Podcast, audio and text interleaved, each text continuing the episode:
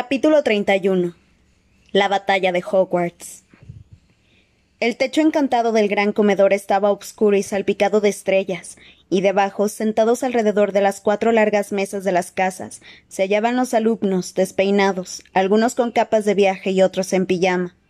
Aquí y allá se veía brillar a los fantasmas del colegio de un blanco nacarado, Todas las miradas, tanto las de los vivos como las de los muertos, se clavaban en la profesora McGonagall, que estaba hablando desde la tarima colocada en la cabecera del gran comedor. Detrás de ella se habían situado los otros profesores, entre ellos Fearens, el centauro de crin blanca y los otros miembros de la Orden del Fénix, que habían llegado para participar en la batalla. El señor Filch y la señora Pomfrey supervisarán la evacuación, prefectos, cuando dé la orden organicen a los alumnos de la casa que les corresponda y conduzcan a sus pupilos ordenadamente hasta el punto de evacuación. Muchos estudiantes estaban muertos de miedo. Sin embargo, mientras Harry bordeaba las paredes escudriñando la mesa de Gryffindor en busca de Ron y Hermione, Ernie Macmillan se levantó de la mesa de Hufflepuff y gritó ¿Y si queremos quedarnos y pelear? Hubo algunos aplausos. Los que sean mayores de edad pueden quedarse, respondió la profesora McGonagall. ¿Y nuestras cosas? preguntó una chica de la mesa de Ravenclaw. Los baúles, las lechuzas. No hay tiempo para recoger efectos personales. Lo importante es sacarlos de aquí sanos y salvos. ¿Dónde está el profesor Snape? gritó una chica de la mesa de Slytherin. El profesor Snape ha ahuecado el ala, como suele decirse, respondió la profesora, y los alumnos de Gryffindor, Hufflepuff y Ravenclaw estallaron en vítores. Harry continuaba avanzando por el gran comedor ciñéndose a la mesa de Gryffindor, tratando de localizar a sus dos amigos. Al pasar, atraía las miradas de los alumnos e iba dejando tras de sí una estela de susurros. Ya hemos levantado defensas alrededor del castillo, prosiguió Minerva McGonagall, pero aún así no podremos resistir mucho si no las reforzamos. Por tanto, me veo obligada a pedirles que salgan deprisa y con calma y que hagan lo que sus prefectos pero el final de la frase quedó ahogado por otra voz que resonó en todo el comedor. Era una voz aguda, fría y clara, y parecía provenir de las mismas paredes. Se diría que llevaba siglos ahí, latente, como el monstruo al que una vez había mandado. Sé que se están preparando para luchar. Los alumnos gritaron y muchos se sujetaron unos a otros, mirando alrededor aterrados, tratando de averiguar de dónde salía aquella voz. Pero sus esfuerzos son inútiles. No pueden combatirme. No obstante, no quiero matarlos. Siento mucho respeto por los profesores de Hogwarts y no pretendo derramar sangre mágica. El gran comedor se quedó en silencio, un silencio que presionaba los tímpanos, un silencio que parecía demasiado inmenso para que las paredes lo contuvieran. Entréguenme a Harry Potter, dijo la voz de Voldemort, y nadie sufrirá ningún daño. Entréguenme a Harry Potter y dejaré el colegio intacto. Entréguenme a Harry Potter y serán recompensados. Tienen tiempo hasta la medianoche. El silencio volvió a tragarse a los presentes. Todas las cabezas se giraron, todas las miradas convergieron en Harry, y él se quedó paralizado, como si lo sujetaran mil haces de luz invisibles. Entonces se levantó alguien en la mesa de Slytherin, y Harry reconoció a Pansy Parkinson, que alzó una temblorosa mano y gritó Pero si está ahí, Potter está ahí, que alguien lo aprese. Harry no tuvo tiempo de reaccionar, porque de pronto se vio rodeado de un torbellino. Los alumnos de Gryffindor se levantaron todos a una y plantaron cara a los de Slytherin. A continuación se pusieron en pie los de la casa de Hufflepuff y casi al mismo tiempo los de Ravenclaw, y se situaron todos de espaldas a Harry mirando a Pansy. Harry, turbado y atemorizado, veía salir varitas mágicas por todas partes, de debajo de las capas y las mangas de sus compañeros. Gracias, señorita Parkinson, dijo la profesora McGonagall con voz entrecortada. Usted será la primera en salir con el señor Filch, y los restantes de su casa pueden seguirla. Harry oyó el arrastrar de los bancos y luego el ruido de los alumnos de Slytherin saliendo en masa desde el otro extremo del gran comedor. Y ahora los alumnos de Ravenclaw, ordenó McGonagall. Las cuatro mesas fueron vaciándose poco a poco. La de Slytherin quedó completamente vacía, pero algunos alumnos de Ravenclaw, los mayores, permanecieron sentados mientras sus compañeros abandonaban la sala. De Hufflepuff se quedaron aún más alumnos, y la mitad de los de Gryffindor no se movieron de sus asientos, de modo que McGonagall tuvo que bajar de la tarima de los profesores para darles prisa a los menores de edad. Ni hablar, Cribby, te vas. Y tú también, Pix. Harry corrió hacia los Weasley que estaban juntos en la mesa de Gryffindor. ¿Dónde están Ron y Hermione? No los hacen con masculló el señor Weasley preocupado, pero no terminó la frase porque Kingsley había subido a la tarima para dirigirse a los que habían decidido quedarse a defender el colegio. Solo falta media hora para la medianoche, así que no hay tiempo que perder. Los profesores de Hogwarts y la Orden del Fénix hemos acordado un plan. Los profesores Flitwick, Sprout y McGonagall subirán con tres grupos de combatientes a las tres torres más altas Ravenclaw, Astronomía y Gryffindor, donde tendrán una buena panorámica general y una posición excelente para lanzar hechizos. Entretanto, Remus señaló a Lupin. Arthur señaló al señor Weasley. Y yo, iremos cada uno con un grupo a los jardines, pero necesitamos que alguien organice la defensa de las entradas de los pasadizos que comunican el colegio con el exterior. Eso parece un trabajo hecho a medida para nosotros, dijo Fred señalándose a sí mismo y a George, y Kingsley mostró su aprobación con una cabezada. Muy bien, que los líderes suban a la tarima y dividiremos a nuestras tropas. Potter, dijo la profesora McGonagall corriendo hacia él mientras los alumnos invadían la plataforma, empujándose unos a otros para que les asignaran una posición y recibir instrucciones. ¿No tenías que buscar no sé qué? ¿Cómo? Ah, exclamó Harry. Sí. Casi se había olvidado del Horrocrux. Casi se había olvidado que la batalla iba a librarse para que él pudiera buscarlo. La inexplicable ausencia de Ron y Hermione había apartado momentáneamente cualquier otro pensamiento de su mente. De su mente. Pues vete, Potter, vete. Sí, de acuerdo.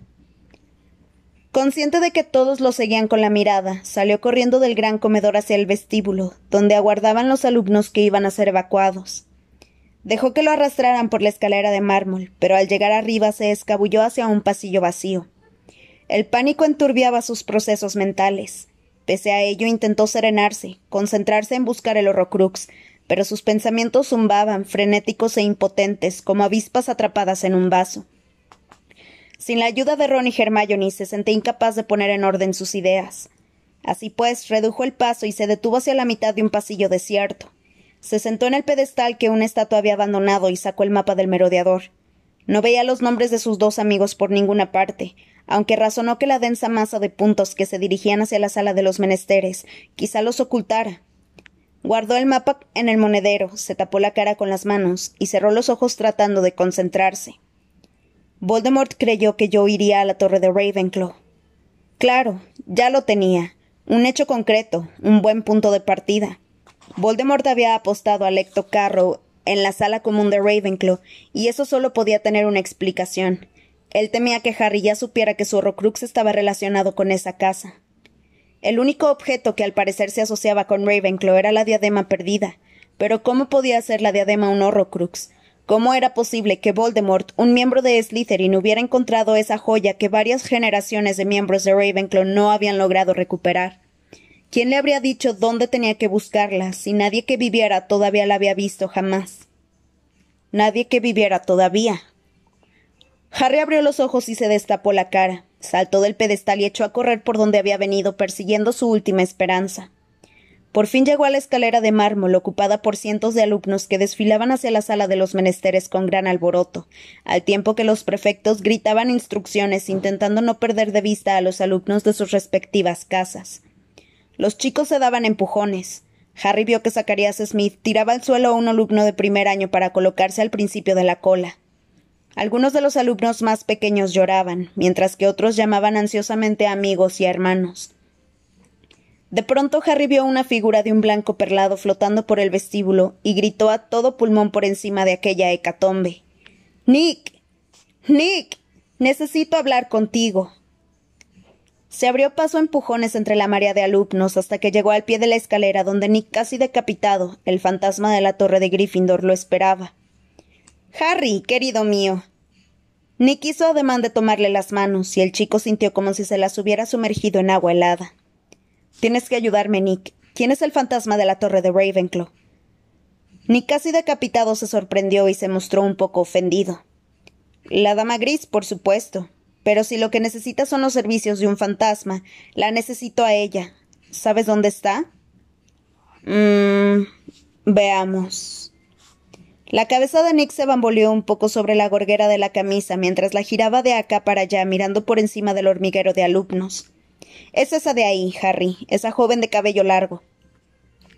El muchacho miró en la dirección que indicaba el transparente dedo de Nick y vio a una fantasma de elevada estatura, que al darse cuenta de que lo miraban, arqueó las cejas y desapareció a través de una pared. Harry corrió tras la dama gris, entró por la puerta del pasillo por el que ella había desaparecido y la vio al fondo, deslizándose con suavidad y alejándose de él. Espere. Vuelva aquí. El fantasma accedió a detenerse y se quedó flotando a unos centímetros del suelo. A Harry le pareció guapa. La melena le llegaba hasta la cintura y la capa hasta los pies, pero tenía un aire orgulloso y altanero. Al acercarse la reconoció. Se habían cruzado varias veces por los pasillos, aunque nunca había hablado con ella. ¿Es usted la dama gris? Ella asintió con un gesto. ¿Es usted el fantasma de la torre de Ravenclaw? Así es. Su tono de voz no era muy alentador. Tiene que ayudarme, por favor. Necesito saber cualquier dato que tenga usted sobre la diadema perdida. El fantasma esbozó una fría sonrisa y le dijo Me temo que no puedo ayudarte. y se dio la vuelta. Espere. Harry no quería gritar, pero la rabia y el pánico amenazaban con apoderarse de él. Consultó su reloj mientras el fantasma permanecía suspendido ante él. Eran las doce menos cuarto. Es muy urgente, dijo con vehemencia. Si esa diadema está en Hogwarts, tengo que encontrarla y rápido. No creas que eres el primer alumno que la codicia, dijo el fantasma con desdén. Generaciones y generaciones de alumnos me han dado la lata para. No la quiero para sacar mejores notas, le espetó Harry. Lo que deseo es derrotar a Voldemort. ¿Acaso no le interesa eso? El fantasma no podía sonrojarse, pero sus transparentes mejillas se volvieron más opacas y un poco acalorado respondió. Pues claro, ¿cómo te atreves a insinuar? Pues entonces ayúdeme. Por favor. La dama gris estaba perdiendo la compostura. No se trata de. es la diadema de mi madre. balbuceó. ¿De su madre? En vida, dijo la dama como enfadada consigo misma. Yo era Helena Ravenclaw. ¿Que usted es su hija? Pues entonces ha de saber que fue de esa joya. Aunque la diadema confiere sabiduría, repuso la dama gris intentando calmarse. Dudo que mejorara mucho tus posibilidades de vencer al mago que se hace llamar Lord. No acabo de decírselo, no me interesa ponérmela. chilló Harry con fiereza. Ahora no tengo tiempo para explicárselo, pero si le importa Hogwarts, si quiere ver derrotado a Voldemort, tiene que decirme todo lo que sepa sobre la diadema. La dama gris se quedó quieta, flotando, mientras miraba a Harry desde su elevada posición. Al muchacho lo invadió una profunda desesperanza. Si aquel fantasma hubiera sabido algo, se lo habría contado a Flitwick o Dumbledore, que sin duda le habían hecho la misma pregunta. Desesperanzado, se dispuso a marcharse, pero el fantasma dijo en voz baja Yo se la robé a mi madre. ¿Qué? ¿Qué hizo qué? Le robé la diadema, repitió Helena Ravenclaw con un susurro. Quería ser más lista, más importante que mi madre. La robé y huí con ella. Harry no sabía cómo se había ganado su confianza, pero no lo preguntó, sino que se limitó a escuchar con atención y ella prosiguió. Dicen que mi, que mi madre nunca admitió que había perdido la diadema y fingió que todavía la conservaba. Ocultó su pérdida y mi espantosa traición incluso a los otros fundadores de Hogwarts. Pero mi madre enfermó gravemente, y como pese a mi perfidia deseaba verme una vez más, le pidió a un hombre que siempre me amó y al que yo siempre rechacé que me buscara. Mi madre sabía que ese hombre no descansaría hasta encontrarme. Harry esperó. El fantasma respiró hondo y echando la cabeza atrás prosiguió. Él me siguió la pista hasta el bosque donde me había escondido, pero como me negué a regresar con él, el varón se puso agresivo. Siempre había sido un hombre muy irascible. Furioso por mi negativa y celoso de mi libertad, me apuñaló. ¿Ha mencionado usted a un varón? ¿Se refiere a el varón sanguinario? Sí, confirmó la dama gris, y se apartó la capa revelando una oscura cicatriz en el blanco pecho. Cuando vio lo que había hecho, lo abrumó el arrepentimiento, así que con la misma arma que me había arrebatado la vida se suicidó. Han pasado siglos desde aquel día, pero él todavía arrastra sus cadenas como acto de penitencia, y así es como debe ser añadió con amargura. ¿Y la diadema? Se quedó donde yo la escondí cuando oí al varón dando tumbos por el bosque, buscándome. La escondí dentro del tronco hueco de un árbol. ¿En el tronco hueco de un árbol? se asombró Harry. ¿Y dónde está ese árbol? En un bosque de Albania, un lugar solitario al que pensé que mi madre nunca llegaría. Albania, repitió Harry.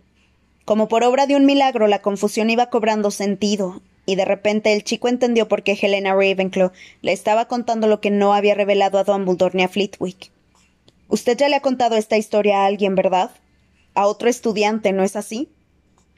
El fantasma cerró los ojos y asintió. Yo no sabía. Él era tan adulador. Me pareció que me comprendía, que me compadecía. Claro, pensó Harry. Tom Riddle debió de entender a la perfección el deseo de Helena Ravenclaw de poseer objetos fabulosos sobre los que no tenía ningún derecho. Bueno, usted no fue la primera persona a la que Riddle consiguió sonsacarle algo, murmuró Harry. Sabía emplear sus encantos. Así que Voldemort engatusó a la dama gris para que le revelara el paradero de la diadema perdida, y luego viajó hasta aquel remoto bosque y sacó la diadema de su escondite. Quizá lo hizo nada más marcharse de Hogwarts, antes incluso de empezar a trabajar en Borgin y Burks. Y después, mucho más tarde, esos lejanos y solitarios bosques albaneses debieron de parecerle un refugio idóneo cuando necesitó un sitio donde esconderse. Y allí pasó diez largos años sin que nadie lo molestara. Pero después de convertir la diadema en un valioso horrocrux, no la dejó en aquel humilde tronco, sino que la devolvió en secreto a su verdadero hogar y debió de ponerla allí. La noche que vino a pedir trabajo, exclamó Harry. ¿Perdón? Escondió la diadema en el castillo la noche que le pidió a Dumbledore un empleo de profesor. explotó Harry. Decirlo en voz alta le permitió entenderlo todo. Debió de esconderla cuando subió al despacho de Dumbledore o cuando se marchó de allí, pero de cualquier forma valía la pena intentar conseguir el empleo. Así también tendría ocasión de robar la espada de Gryffindor. Gracias. Muchas gracias. Harry la dejó flotando, completamente desconcertada. Al doblar una esquina camino del vestíbulo miró la hora. Faltaban cinco minutos para la medianoche, y aunque al menos ya sabía qué era el último Horrocrux, no estaba más cerca de descubrir dónde estaba escondido. Generaciones y generaciones de alumnos no habían logrado encontrar la joya.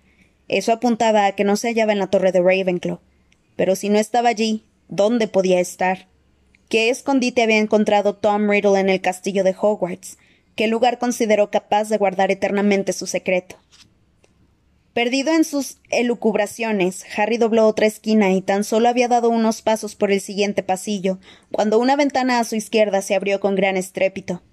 Se apartó de un salto al mismo tiempo que un cuerpo gigantesco irrumpía por ella y se estrellaba contra la pared de enfrente. De inmediato, una forma grande y peluda se separó gimoteando del caído y se arrojó sobre Harry. Hagrid. Gritó el chico intentando repeler las atenciones de Fang, el perro jabalinero, mientras el enorme y barbudo personaje se ponía en pie. ¡Qué demonios! Estás aquí, Harry. Estás aquí. Hagrid se encorvó, le dio un rápido y aplastante abrazo y fue rápidamente hasta la destrozada ventana. Bien hecho, Grumpy, bramó el guardabosques asomándose por el hueco. Nos vemos enseguida. Te has portado muy bien. A lo lejos en los oscuros jardines, Harry vio destellos de luz y oyó un inquietante grito parecido a un lamento. Miró el reloj. Era medianoche. La batalla había comenzado.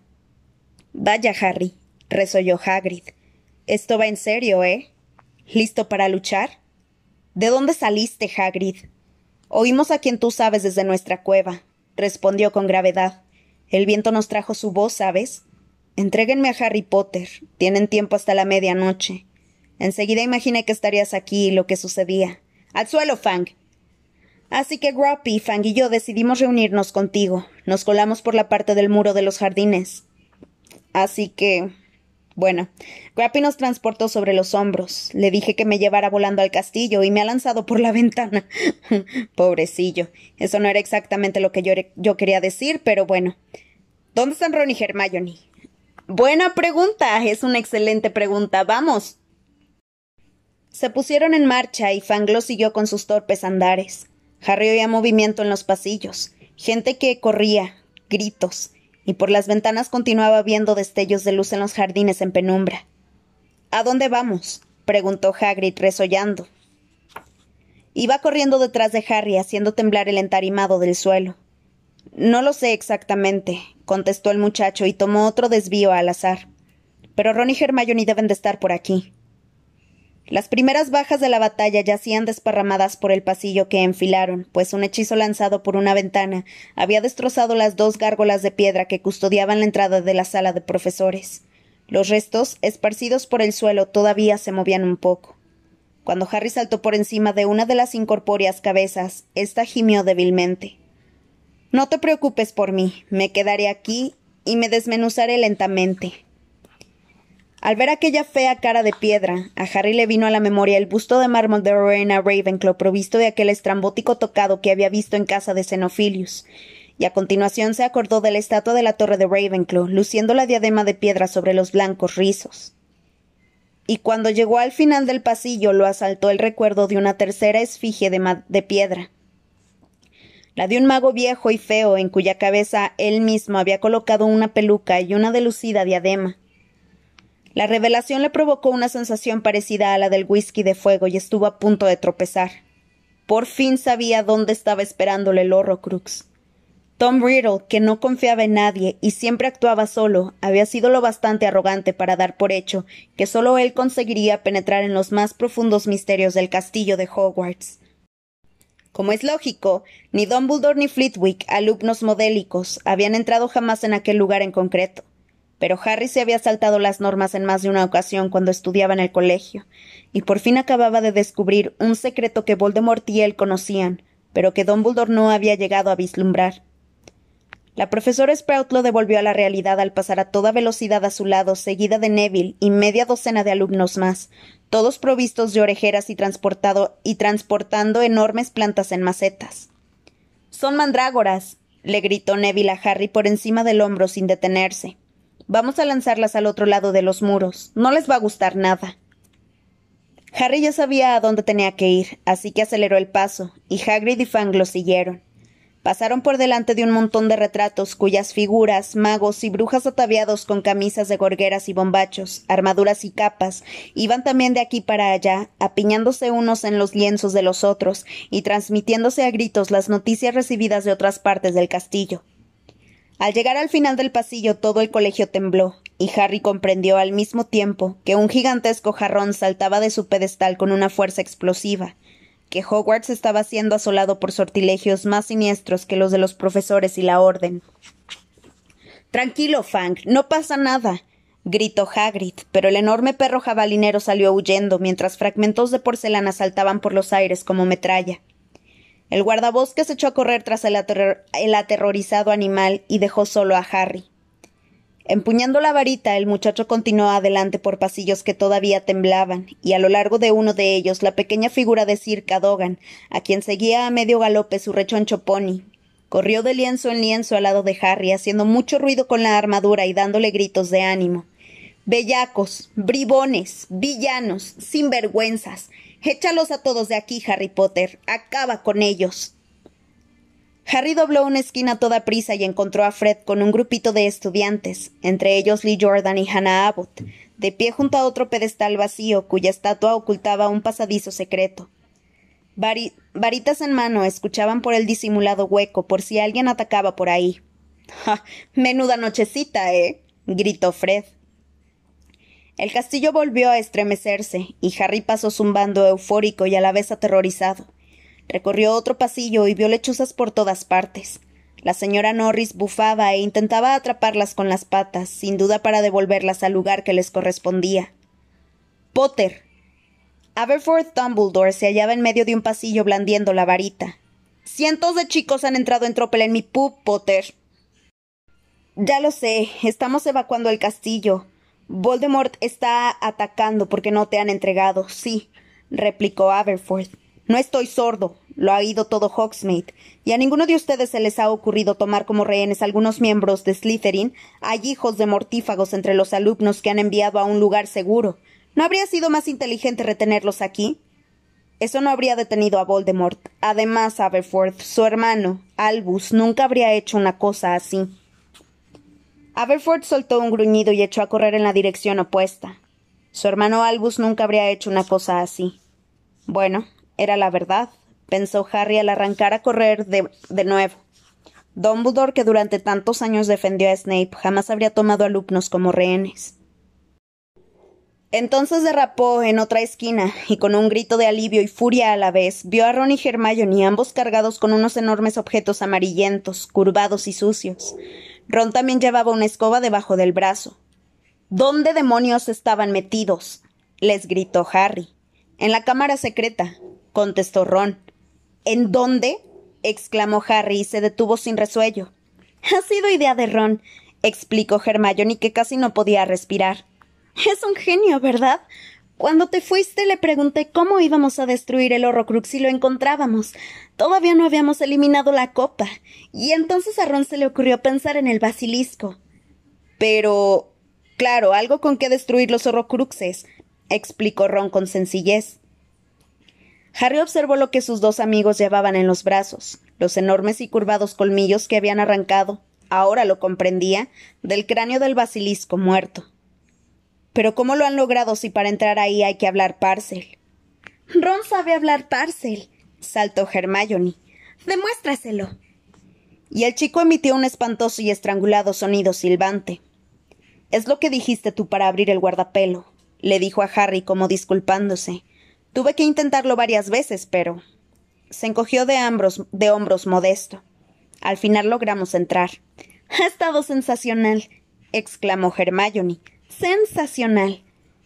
Entonces, Harry intentaba atar cabos. Ya queda un horrocrux menos, confirmó Ron, y de la chaqueta sacó los restos de la copa de Hufflepuff. Se lo ha clavado Hermione. Me ha parecido justo que lo hiciera ella, porque todavía no había tenido ese honor. Genial. Exclamó Harry. No es para tanto, dijo Ron, aunque se le veía satisfecho de sí mismo. Bueno, ¿y tú qué has hecho? En ese momento hubo una explosión en el piso superior. Los tres levantaron la varita y observaron cómo caía polvo del techo y oyeron un grito lejano. Bueno, he averiguado cómo es la diadema y también sé dónde está, les explicó Harry precipitadamente. La escondió en el mismo sitio donde yo guardé mi viejo libro de pociones, donde la gente lleva siglos escondiendo cosas, y creyó que solo él la encontraría. Vamos. Las paredes volvieron a temblar. Harry guió a sus amigos por la entrada oculta y por la escalera que conducía a la sala de los menesteres. Allí solo quedaban tres mujeres, Ginny, Tonks y una bruja muy anciana con un sombrero apolillado, a la que Harry reconoció al instante. Era la abuela de Neville. Ah, Potter, dijo la anciana con desenvoltura. Ahora podrás explicarnos qué está pasando. ¿Están todos bien? preguntaron Ginny y Tonks a la vez. Que nosotros sepamos, sí, respondió Harry. ¿Todavía queda gente en el pasadizo que lleva cabeza de puerco? Era consciente de que la sala de los menesteres no se transformaría mientras quedara alguien dentro. Yo he sido la última que ha entrado por ahí, dijo la señora Longbottom, y lo he cerrado, porque no creo que sea conveniente dejarlo abierto ahora que Aberford se ha marchado de su pub. ¿Has visto a mi nieto? Está combatiendo, contestó Harry. Claro, dijo la anciana con orgullo. Perdónenme, pero tengo que ir a ayudarlo. Y se encaminó hacia los escalones de piedra a una velocidad asombrosa. Creía que estabas con Teddy en casa de tu madre, le comentó Harry a Tonks. No podía soportarlo, necesitaba saber. Estaba muy angustiada. Mi madre cuidará de él. ¿Has visto a Remus? Creo que planeaba llevar a un grupo de combatientes a los jardines. Tonks no dijo nada más y se marchó a toda prisa. Ginny, dijo entonces Harry, lo siento, pero tú también tendrás que irte, pero solo un rato, luego podrás volver. Ginny recibió encantada la orden de abandonar su refugio. Luego has de volver, le insistió Harry mientras la chica subió corriendo la escalera detrás de Tonks. Tienes que volver. Espera un momento, dijo de pronto Ron. Se nos olvidaba alguien. ¿Quién? preguntó Hermione. Los elfos domésticos. Deben de estar todos en las cocinas sin saber qué está pasando. ¿Quieres decir que deberíamos ir a buscarlos para que luchen de nuestro lado? preguntó Harry. No, no es eso, respondió Ron muy serio. Pero deberíamos sugerirles que abandonen el castillo. No queremos que corran la misma suerte que Dobby, ¿verdad? No podemos obligarlos a morir por nosotros. En ese instante se oyó un fuerte estrépito. Hermione había soltado los colmillos de basilisco que llevaba en los brazos. Corrió hacia Ron, se le echó al cuello y le plantó un beso en la boca. El chico soltó también los colmillos y la escoba y le devolvió el beso con tanto entusiasmo que la levantó del suelo. ¿En serio? ¿Les parece que es el momento más oportuno? preguntó Harry con un hilo de, con un hilo de voz, y como no le hicieron ni caso, sino que se abrazaron aún más fuerte y se balancearon un poco más, les gritó ¡Ey! Estamos en guerra. Ambos se separaron un poco, pero siguieron abrazados. Ya lo sé, colega, dijo Ron con cara de atontado, como si acabaran de darle en la cabeza con una bludger. Precisamente por eso, o ahora o nunca, ¿no crees? Piensa en el Crux, le soltó Harry. ¿Crees que podrás aguantarte hasta que consigamos la diadema? Sí, sí, claro, claro, lo siento, se disculpó Ron, y con Hermione ambos ruborizados se ocuparon de recoger los colmillos del suelo. Cuando llegaron al pasillo de arriba, comprobaron que en los pocos minutos que habían pasado en la sala de los menesteres, la situación en el castillo había empeorado. Las paredes y el techo retemblaban más que nunca, había mucho polvo suspendido en el aire, y a través de la ventana más cercana, Harry vio estallidos de luz verde y roja muy cerca de la planta baja del castillo, lo que indicaba que los mortífagos estaban a punto de entrar en el edificio. Miró entonces hacia abajo y vio pasar a Grap, el gigante, quien bramaba enfurecido y blandía una gárgola de piedra desprendida del tejado. Espero que aplaste a bastantes mortífagos, comentó Ron, y volvieron a resonar gritos cercanos. Mientras no sean de los nuestros, dijo una voz. Harry se volvió y vio a Ginny y Tonks, ambas varitas en mano, apostadas en la ventana más próxima a la que le faltaban varios cristales. Ginny lanzó un certero hechizo a un grupo de combatientes que intentaba entrar en el castillo. Bien hecho, rugió una figura que corría hacia ellos a través de una nube de polvo, y Harry vio de nuevo a Aberforth con el canoso cabello alborotado guiando a un reducido grupo de alumnos. Parece que están abriendo una brecha en las almenas del ala norte. Se han traído a sus gigantes. ¿Has visto a Remus? le preguntó Tonks. Estaba peleando con Dolohoff, gritó Aberforth. No lo he visto desde entonces. Seguro que está bien, Tonks, la tranquilizó Ginny. Seguro que está bien. Pero la bruja se había lanzado ya hacia la nube de polvo detrás de Aberforth. Ginny, impotente, se volvió hacia Harry, Ron y Hermione. No les pasará nada, dijo Harry, aunque sabía que solo eran palabras de consuelo. Volverán enseguida, Jenny. Tú apártate y quédate en un lugar seguro. Vamos, les dijo a sus dos amigos y se fueron a toda velocidad hacia el trozo de pared detrás del cual la sala de los menesteres los esperaba para ofrecerles una nueva respuesta a sus necesidades. necesito el sitio donde se esconde todo, le suplicó Harry mentalmente, y la puerta se materializó una vez que los chicos hubieran pasado tres veces por delante. El fragor de la batalla se apagó en cuanto traspusieron el umbral y cerraron la puerta detrás de ellos. Todo quedó en silencio. Se hallaban en un recinto del tamaño de una catedral que encerraba una ciudad entera de altísimas torres formadas por objetos que miles de alumnos, ya muertos, habían escondido en aquel lugar. ¿Y no se dio cuenta de que cualquiera podía entrar aquí? Preguntó Ron, y su voz resonó en el silencio. Creyó que era el único capaz de hacerlo, repuso Harry. Pero desgraciadamente para él yo también necesité esconder una cosa en mi época de. Bueno, por aquí, indicó. Me parece que está por aquí abajo. Pasó por delante del troll disecado y el armario evanescente que Draco había reparado el año anterior con tan desastrosas consecuencias, pero se desorientó ante tantos callejones flanqueados por muros de chatarra. No recordaba por dónde tenía que ir. ¡Aquio, diadema! gritó Hermione presa de la desesperación, pero la diadema no apareció volando. Al parecer, aquella sala, como la cámara de Gringotts, no iba a entregarle sus objetos ocultos tan fácilmente. Separémonos, propuso Harry. Busquen un busto de piedra de un anciano con peluca y diadema. Lo puse encima de un armario, no puede estar muy lejos de aquí. Echaron a correr por callejones adyacentes. Harry oía los pasos de Ron y Hermione resonando entre las altísimas montañas de chatarra formadas por botellas, sombreros, cajas, sillas, Libros, armas, escobas, bates. Tiene que estar por aquí, se dijo. Por aquí, por aquí tiene que estar, por favor. Se adentraba más y más en el laberinto buscando objetos que reconociera de su anterior incursión en aquel recinto. Oía el ruido de su propia respiración, hasta que de pronto tuvo la sensación de que hasta el alma le temblaba. Allí estaba, justo delante de él, el viejo y estropeado armario donde había escondido su antiguo libro de pociones, y encima del mueble el mago de piedra gastada con una peluca vieja y polvorienta y una antigua diadema descolorida. Ya había estirado un brazo, aunque todavía estaba a tres metros del armario, cuando una voz dijo a sus espaldas Quieto, Potter. El muchacho se detuvo tras dar un patinazo y se dio la vuelta.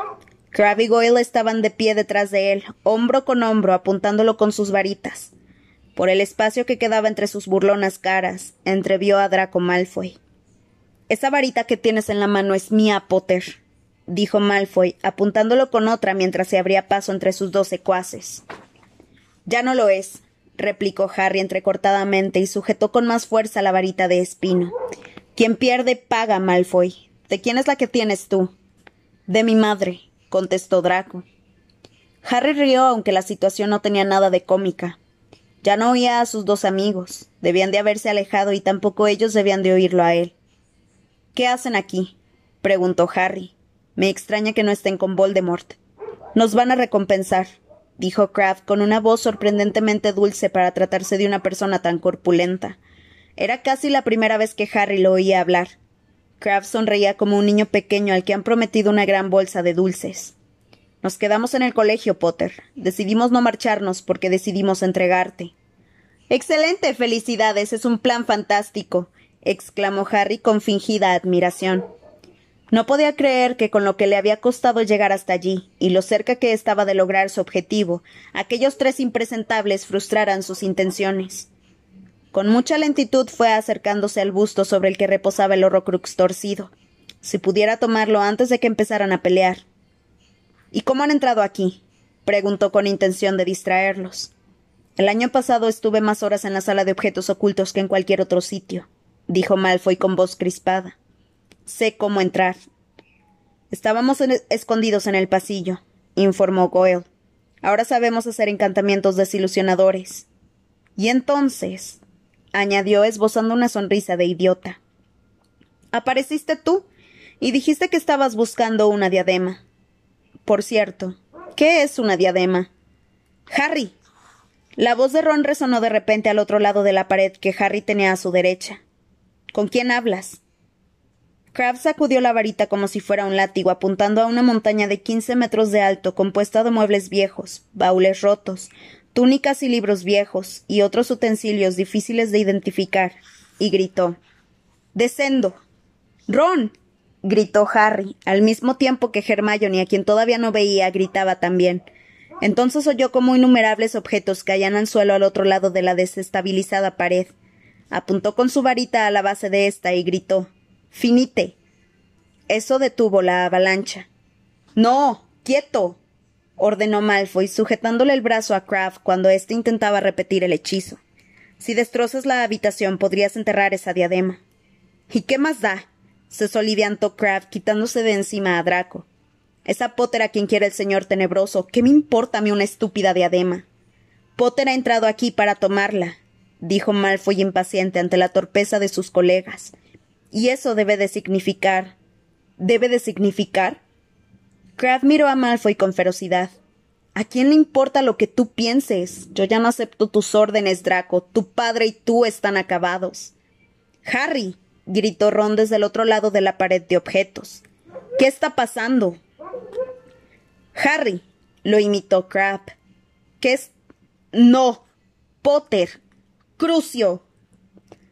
Harry se había lanzado sobre la diadema, pero la maldición de Crab pasó rozándolo y dio contra el busto de piedra que saltó por los aires. La diadema salió despedida hacia arriba, y luego se perdió de vista entre la masa de objetos sobre la que había ido a parar el busto. Basta. le gritó Malfoy a Crab, y su voz resonó en el enorme recinto. El señor tenebroso lo quiere vivo. ¿Y qué? No voy a matarlo, ¿de acuerdo? explotó Crab furioso, soltándose del brazo de Malfoy. Pero si se me presenta la oportunidad, lo haré. Al fin y al cabo, el señor tenebroso quiere verlo muerto. ¿Qué más da quien lo haga? Un chorro de luz roja pasó rozando a Harry. Hermione había llegado corriendo por detrás de él y le había lanzado un hechizo aturdidor a Crabbe, y le habría dado en la cabeza si Malfoy no lo hubiera apartado de un empujón. Es esa sangre sucia. Jabada quedabra.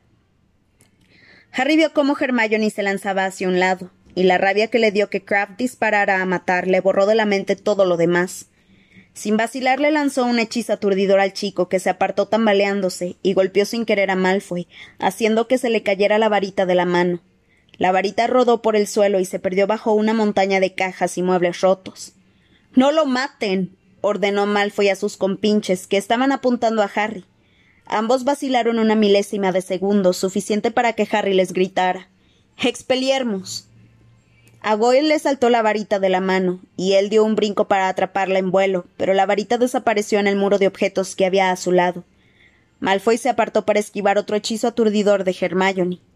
Ron apareció de repente al final del callejón y le lanzó una maldición de inmovilidad total a Crab, pero falló por poco. Crab giró en redondo y gritó a Bada Kedavra una vez más. Ron saltó para esquivar el chorro de luz verde y se perdió de vista. Malfoy, que se había quedado sin varita, se agachó detrás de un ropero de tres patas, mientras Hermione cargaba contra ellos, y acertaba a lanzarle un hechizo aturdidor a Goyle. Está por aquí, le gritó Harry, señalando la montaña de objetos donde había caído la vieja diadema. Búscala mientras yo voy a ayudar a Ron. Harry, mira. gritó la chica. Un rugido estruendoso lo previno del nuevo peligro que lo amenazaba. Se dio la vuelta y vio cómo Ron y Crabbe se acercaban a toda velocidad por el callejón. ¿Tenías frío, canalla? le gritó Crabbe mientras corría. Pero al parecer este no podía controlar lo que había hecho. Unas llamas de tamaño descomunal los perseguían, acariciando las paredes de objetos, que en contacto con el fuego se convertían en cenizas. Aguamenti, bramó Harry pero el chorro de agua que salió de la punta de su varita se evaporó enseguida. ¡Corran! Malfoy sujetó a Goyle, que estaba aturdido, y lo arrastró por el suelo. Crabbe, con cara de pánico, les tomó la delantera a todos. Harry, Ron y Hermione salieron como flechas tras ellos, perseguidos por el fuego. Pero no era un fuego normal. Crabbe debía de haber utilizado alguna maldición que Harry no conocía. Al doblar una esquina las llamas los siguieron como si tuvieran vida propia, o pudieran sentir y estuvieran decididas a matarlos. Entonces el fuego empezó a mutar y formó una gigantesca manada de bestias abrasadoras. Llameantes serpientes, quimeras y dragones se alzaban y descendían y volvían a alzarse, alimentándose de objetos inservibles acumulados durante siglos, metiéndose metiéndoselos en fauces provistas de colmillos o lanzándolos lejos con las garras de las patas. Cientos de trastos saltaban por los aires antes de ser consumidos por aquel infierno. Malfoy, Crabbe y Goyle habían desaparecido, y Harry, Ron y Hermione se detuvieron en seco.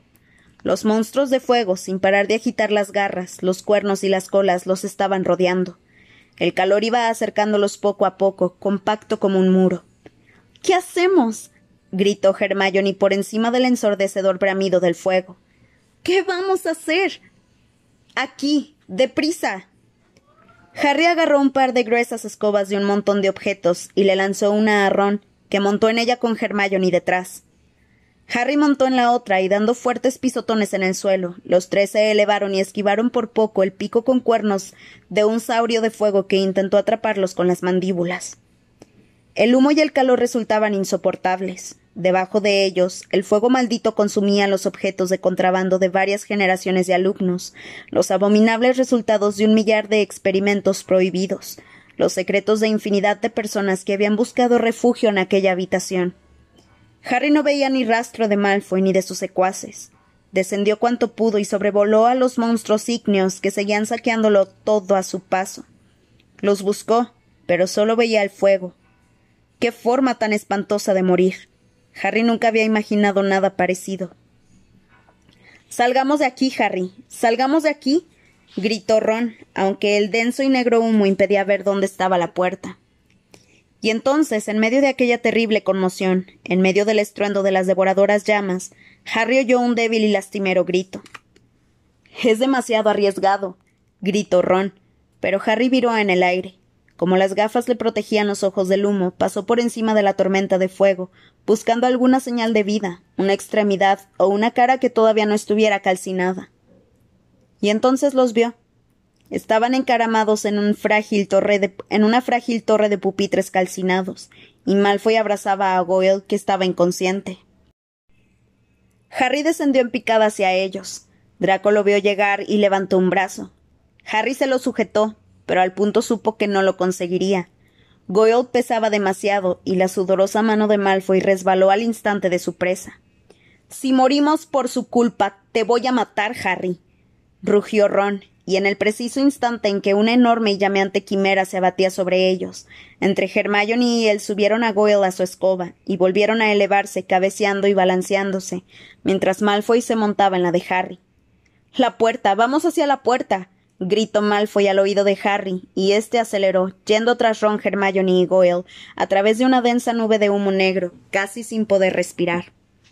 Las criaturas de fuego maldito lanzaban al aire con alborozo los pocos objetos que las llamas todavía no habían devorado, y por todas partes volaban copas, escudos, un destellante collar, una vieja y descolorida diadema. Pero ¿qué haces? La puerta está por allí gritó Malfoy, pero Harry dio un brusco viraje y descendió en picada. La diadema caía como a cámara lenta, girándose a las fauces de una serpiente, y de pronto se ensartó en la muñeca de Harry. El chico volvió a virar al ver que la serpiente se lanzaba hacia él. Voló hacia arriba y fue derecho hacia el sitio donde, si no calculaba mal, estaba la puerta abierta. Ron, Hermione y Goyle habían desaparecido, y Malfoy chillaba y se sujetaba a Harry tan fuerte que le hacía daño. Entonces, a través del humo, Harry atisbó un rectángulo en la pared y dirigió la escoba hacia allí. Unos instantes más tarde, el aire limpio le llenó los pulmones y se estrellaron contra la pared del pasillo que había detrás de la puerta. Malfoy quedó tumbado boca abajo, jadeando, tosiendo y dando arcadas. Harry rodó sobre sí, se incorporó y comprobó que la puerta de la sala de los menesteres se había esfumado y Ron y Hermione estaban sentados en el suelo, jadeando, al lado de Goyle todavía inconsciente. Crab, murmuró Malfoy nada más recobrar la voz. Crab, está muerto, dijo Harry con aspereza. Se quedaron callados, solo se oían sus toses y jadeos. En ese momento una serie de fuertes golpes sacudió el castillo, y acto seguido un nutrido grupo de jinetes traslúcidos pasó al galope. Todos llevaban la cabeza bajo el brazo y chillaban, sedientos de sangre. Cuando hubo pasado el club de cazadores sin cabeza, Harry se puso en pie trabajosamente, echó una ojeada alrededor y comprobó que todavía se estaba librando una encarnizada batalla. Oyó gritos que no eran de los jinetes decapitados, y lo invadió el pánico. ¿Dónde está Ginny? preguntó de repente. Estaba aquí. Tenía que volver a la sala de los menesteres. Caramba, ¿crees que seguirá funcionando después de ese incendio? repuso Ron, pero él también se levantó del suelo, frotándose el pecho y mirando a derecha e izquierda. ¿Por qué no nos separamos y buscamos? No, dijo Hermione poniéndose en pie. Malfoy y Goyle seguían desplomados en el suelo del pasillo, derrotados. Ninguno de los dos tenía varita. Mantengámonos juntos. Yo propongo que vayamos. Harry. ¿Qué es eso que tienes en el brazo? ¿Qué? Ah, sí. Se quitó la diadema de la muñeca y la sostuvo en alto. Todavía estaba caliente y manchada de hollín, pero al examinarla de cerca vio las minúsculas palabras que tenía grabadas. Una inteligencia sin límites es el mayor tesoro de los hombres.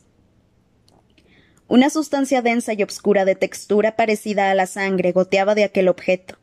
Entonces la diadema empezó a vibrar intensamente, y un instante después se la partió en las manos. Al mismo tiempo le pareció oír un débil y lejano grito de dolor que no provenía de los jardines del castillo, sino de la propia, diadema que acababa de romperse entre sus dedos. Debe de haber sido el fuego maligno, gimoteó Hermione sin apartar la vista de los trozos de diadema. ¿Qué? El fuego maligno, fuego maldito, es una de las sustancias que destruyen los horrocruxes, pero jamás me había atrevido a utilizarlo, es muy peligroso. ¿Cómo habrá sabido Kraft cómo hacerlo? Deben de habérselo enseñado a los Carrow, dijo Harry con desprecio. Pues es una lástima que no prestara atención cuando explicaron qué se tenía que hacer para apagarlo, dijo Ron, que tenía el pelo chamuscado, igual que Hermione, y la cara tiznada. Si no hubiera intentado matarnos a todos, lamentaría que haya muerto. Pero no se dan cuenta, susurró Hermione. Eso significa que si atrapamos a la serpiente. Pero no terminó la frase, porque el pasillo se llenó de gritos y berridos y de los inconfundibles ruidos de un combate de duelistas. Harry echó un vistazo alrededor y sintió que el corazón se le paraba. Los mortífagos habían penetrado en Hogwarts. Fred y Percy acababan de aparecer en escena, luchando contra sendas figuras con máscara y capucha. Los tres amigos acudieron rápidamente en su ayuda. Salían disparados chorros de luz en todas las direcciones, y el tipo que peleaba con Percy se retiró a toda prisa. Le resbaló la capucha y los chicos vieron una protuberante frente y una negra melena con mechones plateados. ¿Qué tal, señor ministro? gritó Percy, y le lanzó un certero embrujo a Thickness, que soltó la varita mágica y se palpó la parte delantera de la túnica, al parecer aquejado de fuertes dolores. ¿Le he acaso comentado que renuncio? Bromeas, Percy, gritó Fred, al mismo tiempo que el mortífago con quien peleaba se derrumbaba bajo el peso de tres hechizos aturdidores. Thickness había caído al suelo y le salían púas por todo el cuerpo. Era como si se estuviera transformando en una especie de erizo de mar. Fred miró a Percy con cara de regocijo. Sí, Percy, estás bromeando. Creo que es la primera vez que te oigo explicar chistes desde que. En ese instante se produjo una fuerte explosión. Los cinco muchachos formaban un grupo junto a los dos mortífagos, uno aturdido y el otro transformado, y en cuestión de una milésima de segundo, cuando ya creían tener todo controlado con el peligro, fue como si el mundo entero se desgarrara. Harry saltó por los aires, y lo único que atinó a hacer fue agarrar fue agarrar tan fuerte como pudo el delgado trozo de madera que era su única arma y protegerse la cabeza con ambos brazos.